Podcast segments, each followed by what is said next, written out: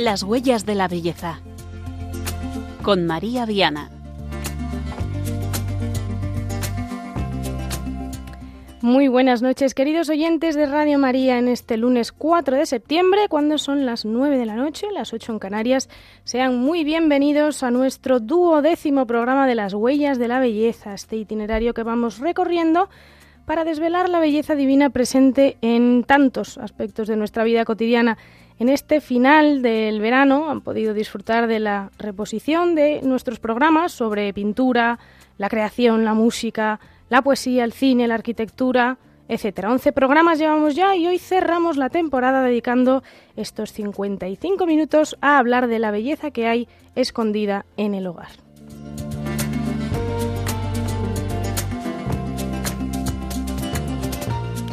Sí, hay un camino de santificación, de comunión y de belleza para cada familia en el ámbito concreto del hogar, de nuestra propia casa, queridos oyentes, no de un hogar idílico, perfectamente decorado, ordenado, sino de un hogar donde habita el Espíritu Santo. Y para ello, para desvelar esta belleza que hay en el hogar, contaremos con Inmaculada Hoyos, Chiti Hoyos, que es esposa, es madre, es experta en teología del hogar, es autora también de un libro precioso al respecto, Así que les invitamos a quedarse con nosotros porque vamos a disfrutar de su compañía y también de lo que nos ha preparado para hoy Sofía Gómez Robisco, nuestra colaboradora incondicional que ya está aquí conmigo.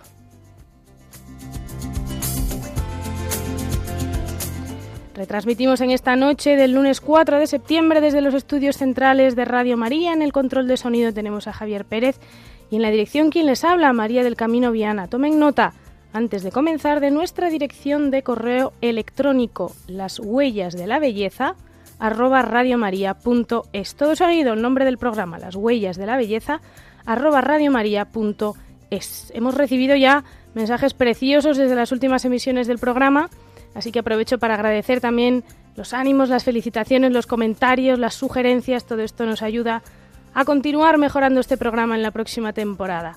De todos modos, los que hemos realizado hasta ahora pueden serles de ayuda y disfrute si los escuchan y comparten desde la web de Radio María donde se encuentran ya en el podcast de Las Huellas de la Belleza. Comenzamos.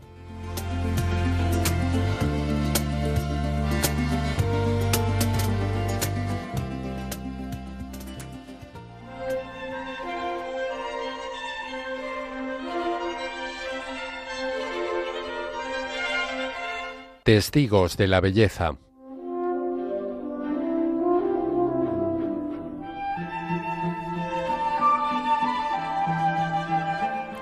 Se lo comentábamos al comienzo, hoy trataremos el tema de las huellas de esa belleza con mayúscula que es la belleza divina en el hogar. Nuestro hogar puede ser, y de hecho está llamado a ello, una verdadera iglesia doméstica, un lugar donde habita el Señor, como reposaba en casa de Marta, de María y de Lázaro en Betania o, en la casa de sus amigos. ¿Es esto posible? ¿Cómo podemos hacerlo?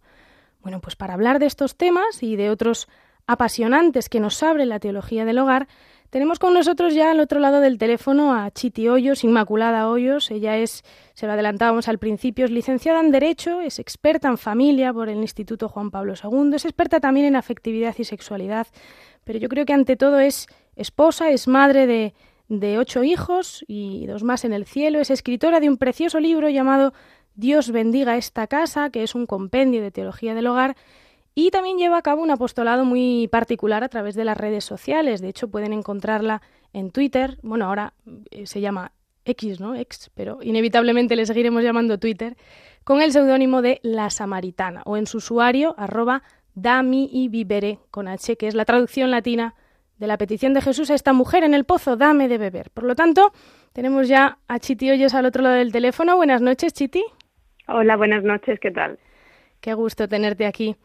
Eh, pues nada, vamos a ver si nos ayudas un poquito a desvelar este tema que yo sé que, que te apasiona y, a nuestros oyentes también en cuanto descubran un poquito de, de esta maravilla que nos abre la teología del hogar, porque, bueno, en tus redes sociales, también a través de algunas entrevistas que te han hecho y que eh, se pueden ver en YouTube y ahora también eh, te podemos leer a través de tu libro, pues en, todos estos canales yo te he visto hablar de la belleza del hogar como un lugar de encuentro con Dios, como una especie de santuario doméstico, ¿no? que es fuente de vida para la familia y también hacia afuera, de evangelización.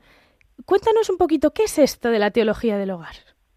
Pues la teología del hogar es una mirada sobrenatural, trascendente del hogar.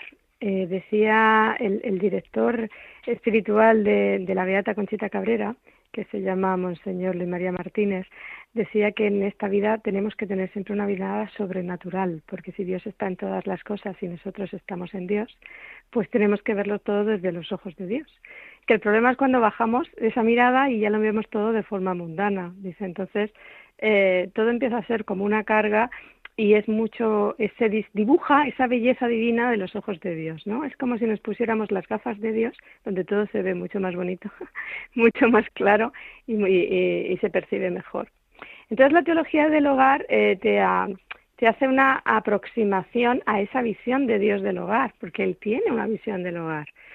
Y es una visión preciosa, la verdad porque eh, si vamos al Evangelio veremos que Jesús habla de la casa del Padre, siempre habla de la casa de mi Padre. Y eso es porque eh, cuando habla de, hace esa analogía, ¿no? Y dice, el cielo es una casa, es porque para Jesús la casa puede ser un anticipo del cielo. Y eso es a lo que está llamado. O sea, los hogares están llamados a ser un anticipo del cielo. Qué bonito. Y sobre todo esto que decías de ponernos de alguna forma las, las gafas de Dios, de cómo ve Dios el hogar, ¿no? Porque al fin y al cabo, bueno, pues el Señor se ha encarnado en Jesucristo y nuestro Señor estuvo en casa 30 años, que se dice pronto. Yo lo digo porque en alguna ocasión, Chiti, te he escuchado hablar de que Jesús tenía nostalgia del hogar y me ha llamado mucho la atención. ¿Qué es eso de la nostalgia del hogar? ¿O, qué significa para nosotros? ¿A nuestra vida eso qué, cómo se aplica? Bueno, la palabra nostalgia te, trae como un recuerdo, como un recuerdo, pero un recuerdo sediento, como diciendo, aquello que estoy recordando es algo que es como algo que me atrae, algo a donde quiero volver, eh, porque me, me causa unos sentimientos positivos, ¿no? O sea, mm. quiero es un sitio donde estoy a gusto, donde quiero volver. Entonces, Jesús es el verbo encarnado que dejó la casa de su padre para unirse a la humanidad y venir a la tierra, pero desde que estaba aquí, él estaba siempre con esos ojos y esa sensación de su hogar, de la casa del padre. Porque viera donde mirara, él veía que esto no era exactamente el cielo, podía ser anticipo, pero no, no era lo que era su hogar. Decía, sí, hay cosas bellísimas, todo lo que vio Dios era bueno, ¿no? Pero esto no es el hogar. Y entonces por eso eh, en todo su amor quería a las personas que se encontraba hablarles de la casa del Padre, hablarles del cielo y llevarles a su casa, llevarles con él. Por eso decía, casa de mi Padre hay muchas moradas eh, y podéis, y yo os voy a llevar conmigo. Esa es la nostalgia del hogar. Entonces Jesús va buscando casas donde alojarse, donde se pueda por lo menos pregustar ese cielo. Por eso se va a Betania se va a la casa de Marta, María y Lázaro, porque es un lugar donde algo de cielo hay y ahí se, se deposita. Entonces, en nuestro día a día, esto de la teología del hogar te hace ver que nosotros tenemos que ser, no, no, o sea, empezar por Betania, ese sería el comienzo. Un sitio donde se acoge al Señor es donde se le abre la puerta, él, él, entra y tu casa es su casa, tú hablas con él en tu casa y se respira amor, se respira concordia entre los que están allí de familia, es un lugar acogedor donde nosotros pensaríamos que Jesús estaría contento y estaría cómodo. ¿Qué haces tú para cuando recibes a alguien? Pues ordenas la casa, la dejas limpia, le pones flores frescas, eh, todo lo posible porque la persona esté más cómoda. Das temas de conversación, estás de, un, de una manera de ser, no estás de mal humor, no estás triste, le das conversaciones. Bien, pues eso sería el primer paso, pero eh, lo que busca la teología del hogar es que verdaderamente llegue a ser un Nazaret. ¿Y cómo se consigue eso? Pues primero metes a Jesús, metes a la Virgen y metes a San José en tu casa. Y ya cuando están ellos tres, pues Jesús se empieza a sentir como en Nazaret. Y ya esa nostalgia del hogar se cubre, ¿no? Es como decir, esta casa ya tiene sabor a hogar, empieza a tener a sabor a mi hogar, empieza a tener sabor al cielo. Qué maravilla, claro, si al final el hogar es este anticipo del cielo, pues es de Betania a Nazaret, qué, qué, qué maravilla. Me quedaba un poco ahora con esto último que decías de pregustar, ¿no? De este gusto, me hacía pensar en otro elemento importante en el hogar, eh, que es el de la comida. A veces el único momento en el que la familia se encuentra es para comer o para cenar, muchas veces. Y, es muy común que haya en este momento, que es un momento privilegiado, pues la tentación de las distracciones, de los móviles, de las peleas, etcétera. ¿qué podemos hacer para restaurar la, dignidad o el lugar que realmente tiene que tener la mesa familiar? Bueno, tú como has dicho al principio en la presentación, eh, todo hogar católico está llamado a ser una iglesia doméstica. Entonces, cuando tú vas con tu familia a la iglesia, no sacas el móvil, porque te reúnes en torno al altar. Digamos que el punto de reunión, el altar, eh, como simbología del altar eh, familiar, sería esa zona de reunión que es la mesa en la que todo el mundo se reúne. Eh, entonces tú dices, si es igual que en la iglesia yo no voy porque es el momento más momento porque me voy a unir al Señor aquí en el altar dentro de la iglesia, en casa nosotros cuando nos vayamos a sentar a comer vamos a dejar los móviles porque vamos a hacer un momento de comunión, pero de comunión con el Señor, que es otro que está sentado a la mesa con nosotros comiendo, que por eso se bendice. La mesa se bendice porque tú estás poniendo allí presente a Dios.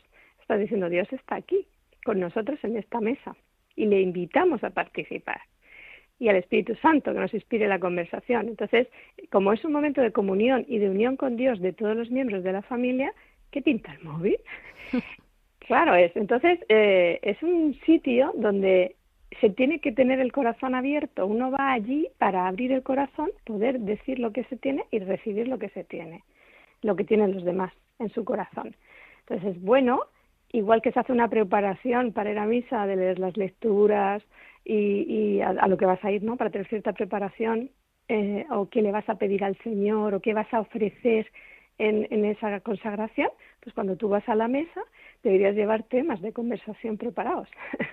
no es que te pongas a leer libros ahí y tal, pero decir, mira, hoy en la mesa vamos a hablar de esto. Vamos a hablar del viaje que tenemos la semana que viene, pero vamos a hablarlo pidiéndole a todos, oye, quiero hacer un viaje, pero que en ese viaje además solucionemos este problema que tenemos de que no estamos en casa todos, eh, yo qué sé, un día a la semana para poder eh, hablar juntos o ver una película. ¿Cómo lo vamos a solucionar, por ejemplo? Y entonces hacerlo y tratarlo en, los, en, las, en la mesa. Qué bueno, yo pienso que verlo, como has dicho, ¿no? como un altar, nos ayuda a colocarlo en su sitio, realmente invitar a Jesucristo a la mesa y a la casa, ¿no? Es, yo creo que es algo que eh, necesitamos hacer, pero quizá ahora a nuestros oyentes les suene, sí, hermoso, ¿no? Pero, pero distante, ¿no? Como difícil de alcanzar. Bueno, Chiti, esto que dices está muy bien, pero ¿qué mm, cosas prácticas puedo hacer yo para entender que esto no es solo posible, sino necesario para todas nuestras familias y nuestros hogares? Bueno, primeramente tenemos que ver que nuestra vocación en, en, el momento que formamos una familia es esa familia, es nuestro pequeño rebañito que nos han dado para cuidar de él. Entonces es nuestra, nuestra vocación número uno, o sea, nuestra, nuestra prioridad. Pero es también un proyecto de vida. Es un proyecto y como todo proyecto, pues empieza con pequeñas ideas sueltas que, que, parece que no coinciden, como es, pues mira, voy a poner una cruz en casa porque y poco a poco pues iré rezando y tal. Entonces vas con los proyectos haciendo ideas, viendo las que funcionan, viendo las que no funcionan, sin agobiarte. Quiero decir, los proyectos son cosas que funcionan y cosas que se desechan. Se ven las necesidades de la familia o se, o se quitan las necesidades de la familia. Sin agobiarse, no se trata de voy a hacer que mi casa sea un cielo dentro de cuatro meses, sino partiendo de la situación actual, ¿cómo podemos mejorar? Es que ese, ese es lo único que hay que hacer. Cada paso, ¿cómo podemos mejorar? Eh, para poder hacer que efectivamente esta casa, si por ejemplo no hemos recibido nunca a nadie en casa, a lo mejor tenemos que empezar a abrir a la gente la casa para que convertirnos en hospitalarios, porque nos hemos encerrado nosotros mismos y no, y no estamos recibiendo a nadie. Entonces a lo mejor eso es más fácil empezar por ahí que empezar por rezar todos juntos el rosario que es algo que a lo mejor ahora mismo sería muy difícil poner en la familia. Entonces, todo es, se basa en necesidades, pero hay que llevar a la familia a plenitud. Entonces, estancarse y decir, tal y como estamos en la familia estamos fatal, no. Siempre hay que buscar la manera de que la familia esté mejor y que todos caminen al cielo. Por supuesto, eso necesita muchísima oración, estado de gracia, mucho sacrificio y también mucho sufrimiento, porque hay que sacarla la verdad a relucir. Hay que abrir las heridas de la familia y decir, esto está aquí y con paciencia y con la ayuda de la gracia, pues el Señor nos va abriendo camino, porque no hay que olvidarse que el primero que está contigo en tu casa es Él, es también el que quiere llevar a plenitud esa familia. Claro. Y partiendo de la realidad de cada familia, que es lo que has dicho, muchas están heridas y a veces es, es complicado, ¿no? Encontrar los momentos para hablar lo que hay que hablar, para incluso pedir perdón, ¿no? A veces también el orgullo nos puede un poco y es necesario, los padres a los hijos, los hijos a los padres, los hermanos entre sí, pedir perdón, estos momentos de, de hablar también, ¿no? Como, o, crear momentos de oración, no sé eh, cómo lo haces o cómo lo haces tú, a lo mejor nos puede ayudar. Yo creo que es algo que, bueno, también te quería pedir, mm, si, nos puedes contar un poquito de tu experiencia personal, porque yo sé que, em, que la teología del hogar también en, tu familia eh, pues ha impactado. No sé si, si quieres pues también aquí en, en, Radio María compartir un poco algunos de los cambios que tú hayas visto en pues eso desde tu testimonio particular.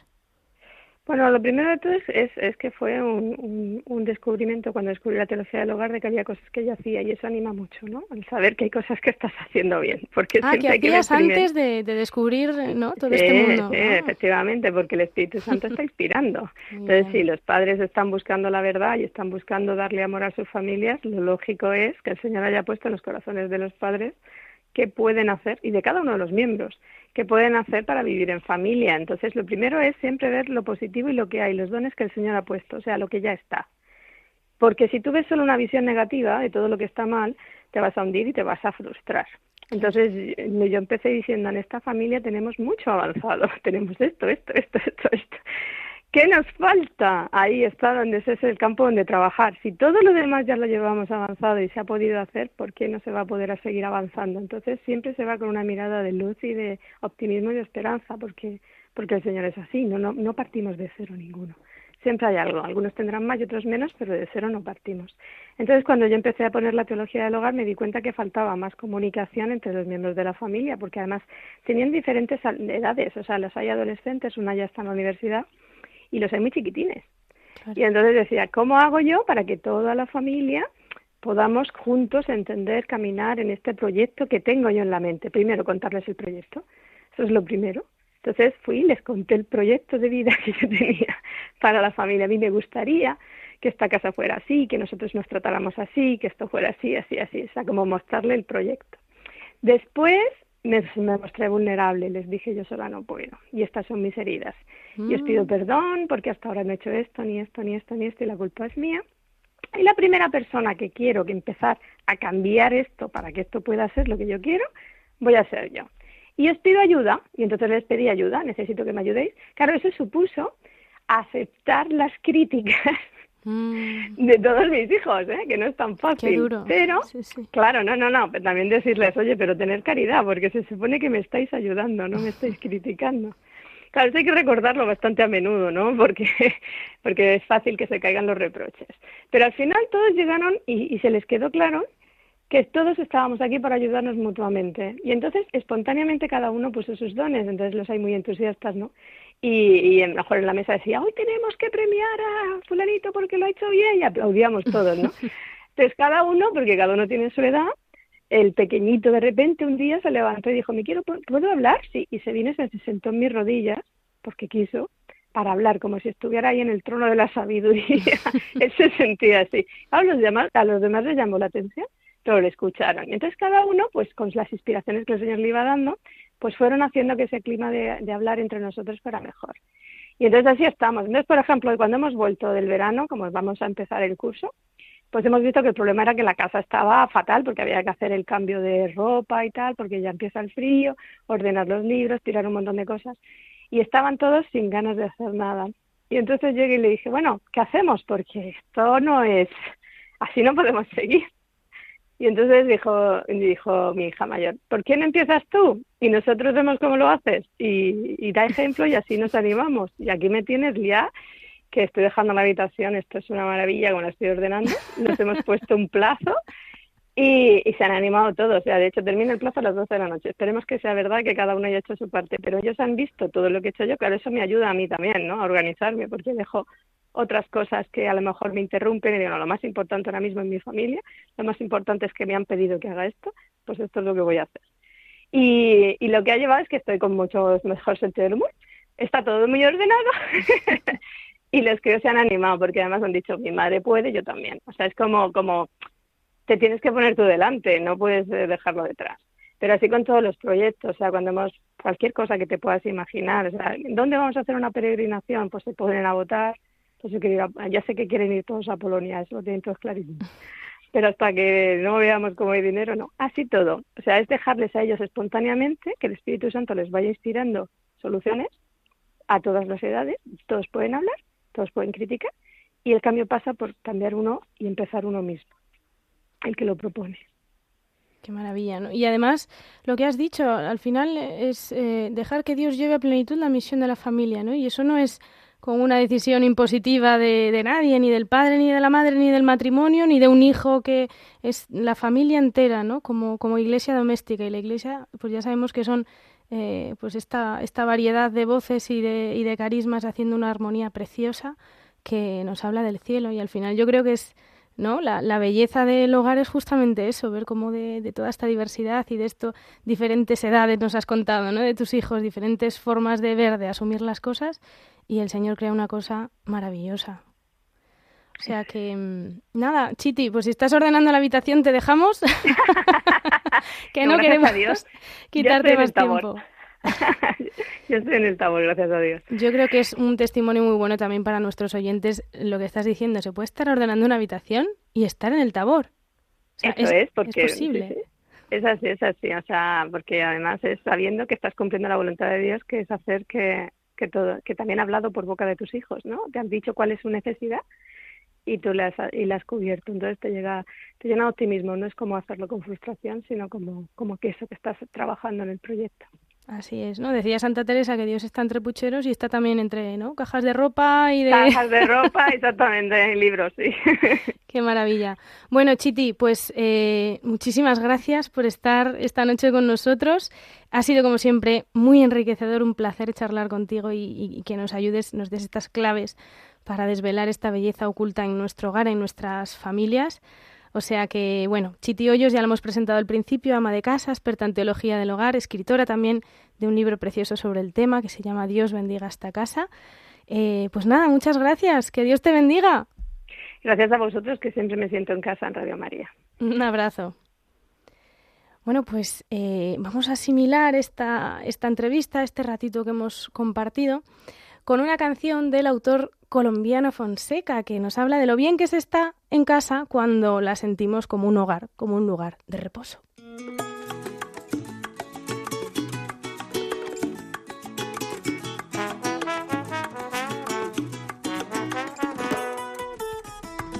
Hoy aprendí de la vida a valorar la mañana, un buen café en una mano y lo que se ve en mi ventana.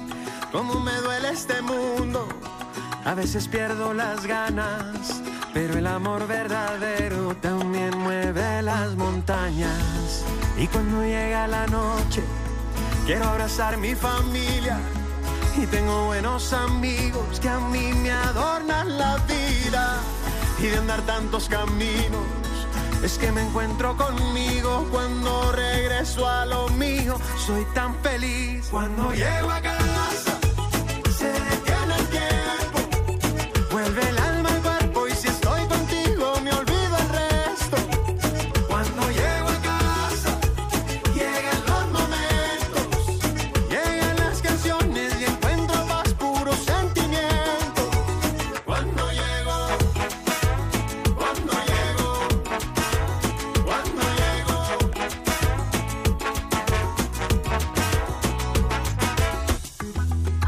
Buenos recuerdos, de esos que quedan guardados, son alimento para el cuerpo y ya me lo han recomendado. Que viva todo lo bueno y que se olvide lo malo. Este camino no es fácil y yo te quiero a mi lado. Y cuando llega la noche, quiero abrazar mi familia. Y tengo buenos amigos que a mí me adornan la vida. Y de andar tantos caminos, es que me encuentro conmigo cuando regreso a lo mío. Soy tan feliz cuando llego a casa. Se detiene el tiempo, vuelve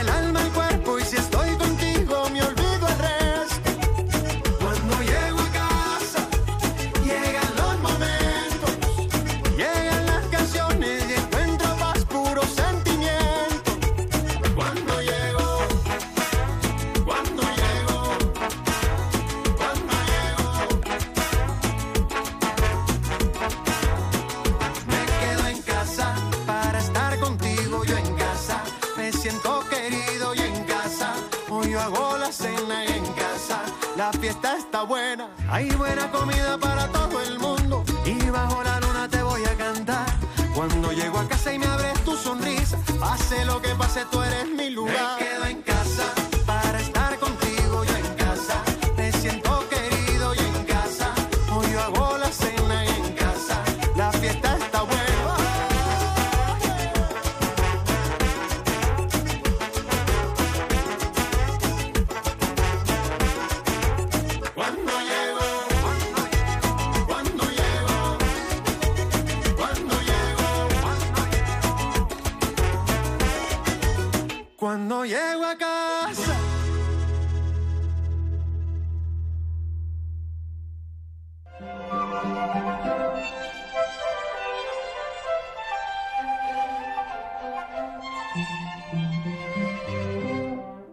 Pulcritudinis.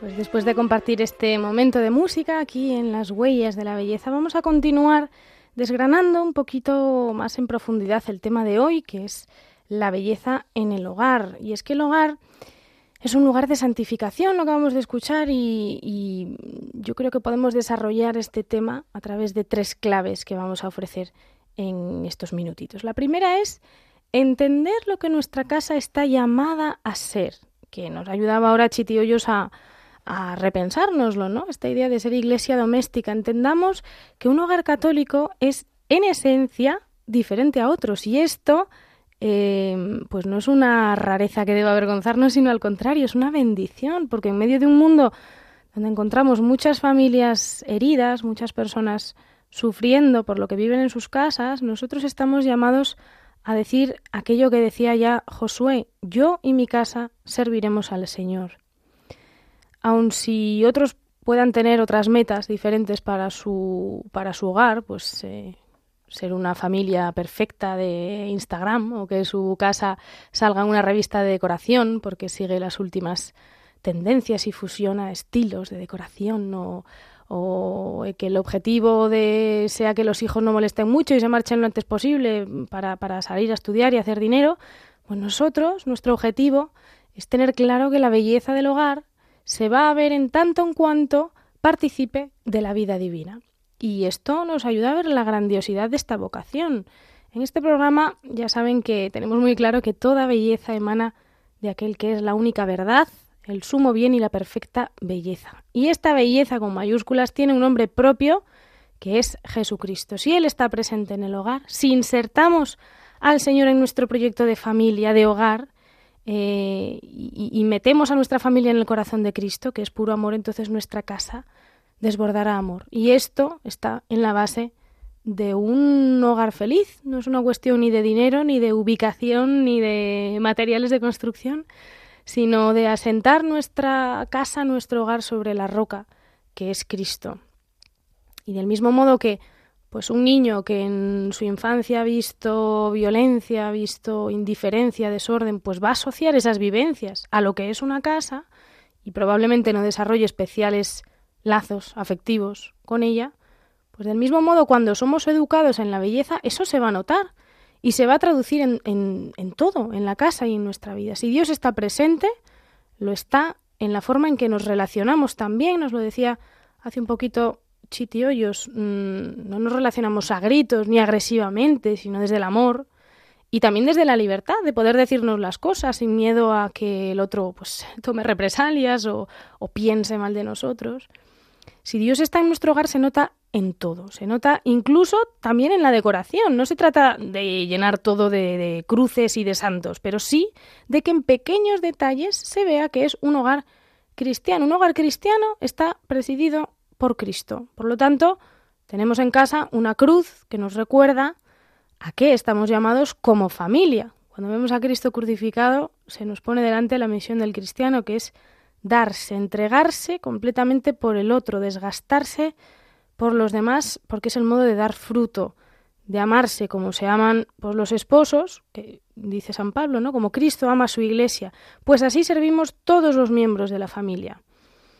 Dice la primera carta a Timoteo que si alguien no tiene cuidado de los suyos, principalmente de sus familiares, dice, ha renegado de la fe y es peor que un infiel. Son palabras fuertes, pero es que realmente el que se olvida de que tiene una familia, aquel a quien le trae sin cuidado la casa donde ha sido eh, criado, no responde a aquello que realmente es. Cada uno se entrega desde lo que es. La, pues la mujer siendo una buena esposa, dice el libro de los proverbios que la mujer sabia edifica la casa. Lo mismo el padre, pues siendo un buen padre, por ejemplo. No se trata simplemente de llevar el pan a casa. Hoy se habla mucho de, de ayudar con la casa, ¿no? Ayudar como si fuera una, pues una obligación ¿no? de otra persona ayudar con la casa, con los hijos, pero no es un favor que se le hace a la madre cambiarle los pañales al niño o poner la lavadora. Eso es parte de las responsabilidades de cada uno lo que es. Eh, el bebé, ¿cómo edifica la casa? Pues haciendo lo que le es propio, pues durmiendo, llorando, comiendo, jugando. Y a los niños más mayorcitos de 8 o 10 años, pues que colaboran en las tareas de la casa, de su casa, adquieren la conciencia de que son parte de un todo, de ese conjunto que está llamado a vivir en comunión, en la belleza de esa diferencia, de esa diversidad que es ser uno en Cristo. Este es el milagro de la Iglesia y este es el milagro también de la familia, que Dios esté presente en la mesa. Nos hablaban de estos chitiollos hace un momento en la entrevista. Una mesa dignamente preparada, en la que no solo comemos, que también es, es bueno esmerarse en la comida, pero eh, sobre todo entenderla como un lugar de reunión y de altar, de ponerse en la, en la presencia del Señor, porque nos nutrimos físicamente, pero también espiritualmente, de la comunión entre todos, ¿no? Por lo tanto, que toda nuestra casa hable de Dios y así la familia estará siendo aquello que Dios ha pensado que sea. Esta es un poco la, la primera clave, ¿no? Entender lo que estamos llamados a ser. Y la segunda clave sería entender que Dios se manifiesta en la debilidad. Hemos oído que muchas veces, ¿no? Aquello de que lo perfecto es enemigo de lo bueno. Y bueno, yo pienso que no es sano buscar una perfección humana, es decir, pues todos los muebles conjuntados, impolutos, eh, cada cosa ordenada en la cocina, todos los botes de la misma medida, el armario según todos los consejos del método, eh, ¿cómo es el método este con Mari? Jamás un plato sucio en el fregadero, toda la ropa planchada al momento en que se recoge, ¿no? Y además la comida que sea de restaurante de estrella Michelin, todo ideal. Bueno, pues no, esto, esto es, para empezar, es imposible, porque siempre va a haber algo que se nos escape, pues un agujero en la funda del sofá, y que por mucho que lo pongamos hacia atrás y para que no lo vean, pues sabemos que está ahí una la típica tapa de cazuela que no encaja con la olla porque era de una sartén anterior, estas cosas, ¿no? Eh, una cortina que arrastra un poco, pues estas cosas recuerda a los perfeccionistas que nunca va a haber una casa ideal al 100%. Y, y, es que es muy bueno que esto sea así, no solo porque no haya otro remedio, sino que bendito sea Dios que somos humanos y, no superhéroes, no somos seres perfectos. El punto aquí es hacer lo que podemos hacer. ¿eh? La segunda clave es entender que Dios se manifiesta en la debilidad. Por lo tanto, no vamos a adoptar esta postura de, bueno, pues como no puedo llegar a todo, tengo la casa manga por hombro, desde luego que no, pero si no logramos hacer una limpieza integral todos los días, si no está todo perfectamente ordenado como nos gustaría, la puerta que hay que ponerle un taco por debajo porque si no se nos escurre para atrás y se cierra, o el paragüero en estos días de lluvia, porque no hay dinero para cambiarla, pues bendito sea Dios que, esto es así, no hay que desesperar.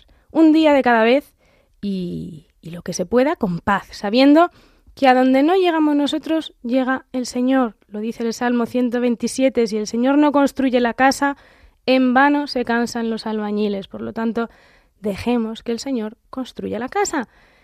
Y si tenemos la fortuna de contar con alguien que nos ayuda en las tareas domésticas, pues es bueno también no desentendernos, ¿no? Pues como ya le pago para que lo haga, yo no toco ni una fregona. Pues no, porque al final es nuestra casa, somos los últimos responsables. Y también, si tenemos hijos, pues es fundamental incluirles en este cuidado de la casa.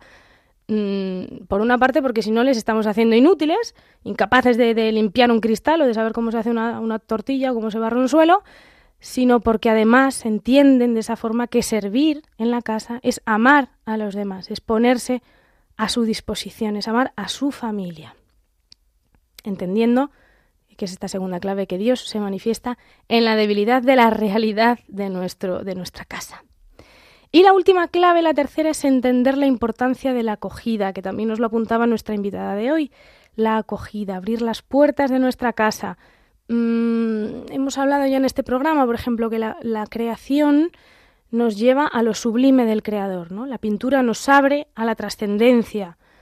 La poesía, pues la poesía también hace vibrar nuestra alma, nos hace preguntarnos qué hay detrás, ¿no? De la belleza de esa em, combinación de las palabras. Bueno, pues la belleza del hogar también tiene esa capacidad de evangelizar. ¿Cómo? ¿Cómo, cómo puede evangelizar el, el hogar? Eh, ¿Colocando los muebles de una u otra forma? o a lo mejor organizando charlas teológicas en el salón de casa, bueno, pues a veces se evangeliza más con una barbacoa que con un sermón. Quiero decir, eh, invitar a comer a nuestros amigos y a los que no son tan amigos quizá también, o a tomar un café, o a los amigos de los niños a que vengan a merendar, o, o incluso invitar a los amigos a cocinar juntos, pues todo esto que es abrir nuestra casa es una forma de dar a conocer a los demás la riqueza que hay eh, de puertas para adentro, ¿no? Abrir nuestra casa no siempre es fácil, porque es abrir al final nuestra, nuestra intimidad, pero es entender, como decíamos al principio, que el hogar católico no está hecho solo para la familia que habita en él, sino para ser luz del mundo, entender para qué estamos. No estamos solo para estar a gusto entre nosotros, eh, sino para ser luz para los demás. Y no hace falta decir mucho, no hace falta, pues eso, em, una gran elocuencia evangelizada. No, no, que entren a nuestra casa y que vean cómo se vive. Que vean, pues no una casa perfecta quizás, pero sí una casa llena de amor. Que vean que puede haber un rayazo de rotulador en la pared, pero que hemos entronizado una imagen de la Virgen, por ejemplo. O, o, que vean cuando es Adviento que eso se nota, que ponemos los signos, que ponemos el Belén, que se nota que hay algo diferente. O yo que sé, o si es cuaresma, pues que no hay el apogeo de flores y decoración que podemos poner en Pascua, pero en definitiva que se respira la belleza en nuestro hogar, eso se ve, y estas tres claves nos ayudan a ver la belleza del hogar, y esto es lo que hace de la casa un lugar bello en el que da gusto estar. Cuando a uno le gusta la belleza de la creación, pues se queda en ese paisaje maravilloso, alarga el tiempo, ¿no? O de una pintura. ¿Cuántas veces no hemos estado en un museo, nos ha gustado una pintura, pues estamos unos minutitos más para saborearla?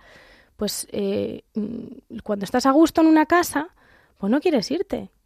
Cosa que puede ser un problema si invitamos a alguien de casa también y no sabemos después cómo hacer para, para que se vaya cuando ha llegado la hora. Pero realmente es una bendición em, que estén a gusto en nuestra casa, ¿no? Y de hecho, mm, una, cuestión también para la reflexión de nuestros oyentes. Si a alguien se le cae la casa encima, si no aguanta en casa, quizá hay que preguntarse por qué. Quizá algo falla cuando uno no soporta estar en su casa, cuando no está a gusto. Y luego el último punto, para ya pasar a la siguiente sección, em, no soñemos con otro hogar. A menudo pensamos, ¿no? Es que si tuviera una casa más grande, una casa con jardín de piedra bonita, con piscina, o si tuviera yo que sé, al menos una habitación para cada hijo, que nos tengo ahí hacinados porque los alquileres están por las nubes y no podemos ahora encontrar otro. O, o, si no hay hijos, mm, es que si no viviese sola y si hubiese más vida en la casa, algunos se quejan de esto y otros al contrario, ¿no? Si no hubiese tanto ruido con los niños o con este familiar enfermo que estoy siempre limpiando las sábanas, el baño, todo esto, qué lata, ¿no? Siempre tenemos de qué quejarnos, pero ¿y si agradecemos? ¿Y si agradecemos tener una casa, tener cada uno en su circunstancia, mucha vida, niños jugando, sí, desordenando, pero llenando de felicidad cada rincón. O al contrario, agradezcamos cuando no tenemos mucha gente en casa poder tener un espacio también para, para el silencio. Eh, si es que todo es gracia, solo depende, como dice la canción, ¿no? de según cómo se mire. Y nosotros hoy pues queremos ver nuestra casa con los ojos de la belleza que Dios ha derramado en ella. Pero no lo, no lo vemos si vivimos proyectándonos en el futuro, pensando pues en una casa ideal, en otras condiciones. Y al final el error, un error muy común, es postergar eh, la felicidad, y, porque esto no nos permite disfrutar de la maravilla de nuestro hogar. Estamos consumidos por lo que pensamos que nos haría felices, pero la realidad es que nuestra familia, con todas sus imperfecciones, es un proyecto de Dios. Para mí el plan de Dios pasa por mi familia, por una casa concreta, con unas tradiciones, una, una jerga concreta, ¿no? Palabras, que, expresiones que solo nos entendemos en, entre nosotros. Eh, tantas cosas, ¿no? Mm, que, que, huelen a hogar, en definitiva, que nos, nos, llevan a este otro lugar que nos habla, como nos decía Chitiollos, de esta nostalgia de, de que hay algo más, de que hay un cielo esperándonos, que podremos llamar en plenitud hogar. En definitiva, se trata de esperar en el Señor y de dejar de fijar nuestra mirada en todo lo que según nuestros esquemas no es perfecto, porque si confiamos en el amor de Dios sabremos que nuestro hogar es perfecto para nosotros y podremos encontrar belleza en las pequeñas cosas, en la puntilla de un mantel bonito, en un cuadro que tenemos que nos encanta, en el estampado de una colcha, mm, incluso si nos ponemos estas gafas de Dios que nos decía nuestra invitada de hoy, pues seremos capaces de ver belleza hasta en el cesto de la ropa sucia lleno, lleno de ropa, porque nos está hablando de una casa llena de vida, de personas que Dios ha dispuesto para acercarnos a Él. Y este es el modo que tenemos de disfrutar del presente en lugar de esperar un futuro incierto. Y si hay algo que mejorar, pues llegará en su momento. Y para que reine el Señor en nuestro hogar, la mejor vía es pedirle a la Virgen que lo haga. Si tenemos una casa mariana, vamos a tener un hogar cristiano, no solo a nivel exterior, que siempre es bueno tener presente a nuestra Madre, un altarcito doméstico, etcétera, sino sobre todo que tengamos esa confianza de hijos con ella. Por eso vamos a escuchar ahora una canción preciosa del grupo Canto Católico que fue grabada durante la pandemia con un coro virtual de 275 voces de todo el mundo y al que les invito a unirse para pedir también nosotros a la Virgen que venga y que reine en nuestra casa.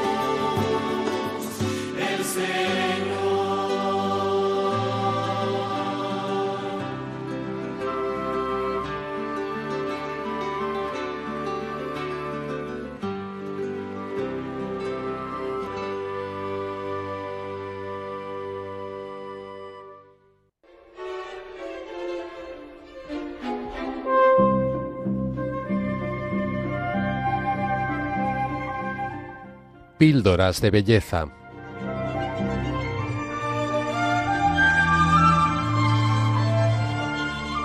Pues llegamos a nuestra sección práctica, nuestra última sección de hoy, con recomendaciones concretas para degustar esta belleza del hogar y siempre con Sofía Gómez Robisco, que nos trae ya varias recomendaciones. Tomen papel y boli, porque ya está Sofía en el estudio. Bienvenida, Sofía. Hola, María. Bueno, está claro que el primer ejercicio al que nos invita el programa de hoy, pienso yo, es abrir los ojos en nuestra propia casa, en nuestro propio entorno. Eh, el primer ejercicio práctico de contemplación. Pero como este programa se emite cada cuatro semanas, eh, bueno, vamos a dar alguna otra tarea a nuestros oyentes. Deberes, deberes. Que creo que has preparado cosas muy interesantes. ¿Qué nos traes? Sí, bueno, pues como suele ser habitual, eh, traigo cine. La primera propuesta es una película titulada La Sociedad Literaria del Pastel de Piel de Patata, que es una película del año 2018 eh, inspirada en un libro. Así que en realidad sirve como un dos por uno, cine, película y libro. Em, esta película cuenta la historia de una escritora que vive en Londres y que de repente, pues, un día recibe una carta de parte de un miembro de una sociedad literaria que hay en la isla de Guernsey. Eh, se trata de una isla muy pequeña en el Canal de la Mancha que fue ocupada por las tropas alemanas durante la Segunda Guerra Mundial. Y para que nos ubiquemos un poco, pues el contexto cronológico en el que se sucede la historia, pues es ese primer año más o menos tras finalizar la guerra. Em, entonces, bueno, a partir de esa carta que recibe la protagonista, comienza un intercambio epistolar de cierta frecuencia hasta que en un cierto punto pues decide ir personalmente a la isla y conocer de primera mano a, a los miembros de esa sociedad literaria. Y bueno, pues allá que va, pasa unos días y va descubriendo cosas, pero que no voy a contar aquí para no hacer ningún spoiler, claro. pero, ¿qué tiene que ver todo esto con el hogar? Bueno, hay varios detalles en la película que, que me parecen interesantes para reflexionar sobre el tema de hoy y algunas cosas que, que bueno, que ya han ido saliendo en, en el programa, ¿no? El primer punto eh, a destacar pues sería el hogar, eh, que a menudo tiene más que ver con las personas que con los lugares, ¿no? Muchas veces pensamos en el hogar como en una ciudad concreta o en una casa concreta, pero tiene casi más que ver, obviamente el espacio es importante, ¿no? Pero también las personas con las que lo compartimos, porque sin ellas, pues ese, ese espacio no sería lo mismo. Y, y, es que así lo vive la protagonista de la historia, que, que, encuentra su hogar en las personas de esa sociedad literaria, ¿no? Y por otro lado, pues también eh, está el detalle que, que el hogar tiene que también mucho que ver con poder ser nosotros mismos, ¿no? Eh, y esto, bueno, pues la, la, protagonista también lo vive así, ¿no? Que de alguna manera descubre que con esa gente, pues puede ser ella misma sin, sin miedo a, a, bueno, pues a ser vulnerable de alguna manera, ¿no? Y un tercer punto eh, sería que el hogar, pues muchas veces tiene también que ver con la sencillez y no tanto con bueno, pues una sofisticación o una perfección exacerbada. Y todo esto, pues, son detalles que no es cierto que no se tratan de manera explícita en la película, pero que están bastante presentes y yo creo que con un poquito de atención que, que se preste, pues se van a, a percibir sin problema. Muy bueno. La Sociedad Literaria y el Pastel de Piel de Patata, película de 2018. Eso es. Y, y, la segunda propuesta, pues es una película de 10 años antes, del 2008. Eh, esta vez una película eh, protagonizada por Sandra Bullock, así como nombre más o menos conocido. Y se llama esta segunda película Un sueño posible. Eh, esta es una película basada en hechos reales y cuenta la historia de un chaval de 17 años eh, llamado Michael Oher que es, bueno, pues va de casa en acogida, en casa de acogida porque su madre es drogadicta y en un cierto momento, por circunstancias, consigue una beca deportiva en una escuela un poco más favorable pese a su pésimo expediente académico. Y allí, bueno, pues conoce a un niño cuya familia eh, acogerá a Michael convirtiéndose en uno más de la familia, ¿no? Es decir, que le dan un hogar, un lugar donde sentirse seguro y del que, del que siente que forma parte, ¿no? y eh, donde además puede desarrollar eh, sus talentos, que en este caso era el deporte. Y bueno, pues con esta película pensaba mucho también en otras ideas de, en torno al hogar, ¿no? Que un hogar para ser hogar pues tiene que estar abierto, ya hemos hablado antes, ¿no? Que tiene que ser lugar de, acogida, pues acoger necesidades, heridas, eh, imperfecciones, fragilidades, pero también alegrías, éxitos, celebraciones. Hablábamos de un lugar en el que acoger a Dios, acoger a otros, y aunque pueda, pueda, pueda parecer evidente, también acogernos a nosotros mismos, que a veces, eh, sobre todo los perfeccionistas, pues nos cuesta un poco más. Y, y, por último, pues no se trata tanto de una recomendación concreta, pero sí para quien quiera algo más literario, aunque la primera recomendación valía también para, para esto. Eh, se trata de recomendar autores, más bien, ¿no? que son pues esta tríada que representa un poco el humanismo cristiano eh, y que son Chesterton, eh, Lewis y Tolkien. En los tres reflejan en su obra pues una gran preocupación por el hogar y lo cotidiano, eh, con estilos diferentes, pero en una línea de pensamiento que va un poco mm, en la misma línea. Eh, y Lewis y Tolkien, pues de una manera más literaria, narrativa, especialmente Tolkien con sus historias fantásticas, en las que aparece mucho esa dinámica del personaje que vuelve a casa, ¿no? Ese viaje de vuelta a casa. Y Chesterton, pues eh, de una manera un poco más pues reflexivo-teórica, por decirlo de alguna manera, con muchos de sus ensayos en los que habla o trata el asunto del hogar, mm, siempre vinculado a la cotidianidad y a lo familiar. Qué bueno, pues pienso que es una forma de que aquellos que no se hayan acercado todavía a estos autores puedan hacerlo desde esta perspectiva y los que lo conocen, pues reflexionar también sobre este tema del, del hogar, de la vuelta a casa, que es verdad que está muy presente en la obra de los tres. Y estas dos películas que nos comentabas también, eh, con esta clave de acogerse uno mismo, que es muy interesante esto que has dicho, también como acogida a los demás y, y con Dios presente, porque si no, ¿dónde vamos? Pues Sofía, muchas gracias y hasta el próximo programa, si Dios quiere. Hasta el próximo.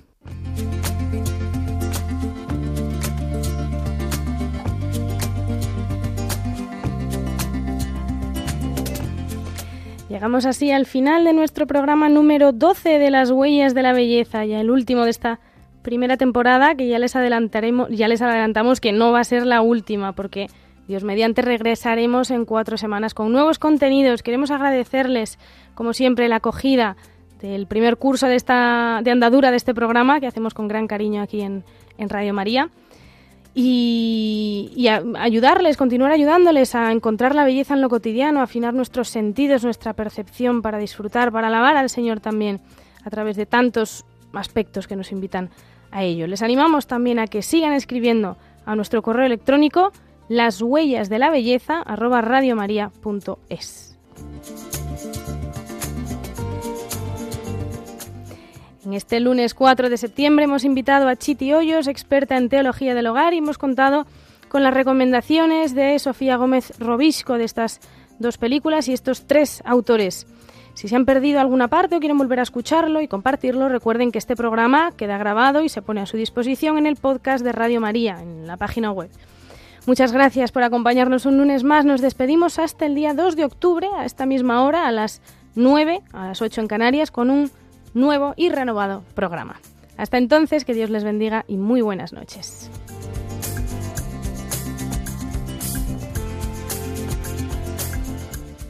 Así concluye las huellas de la belleza con María Viana.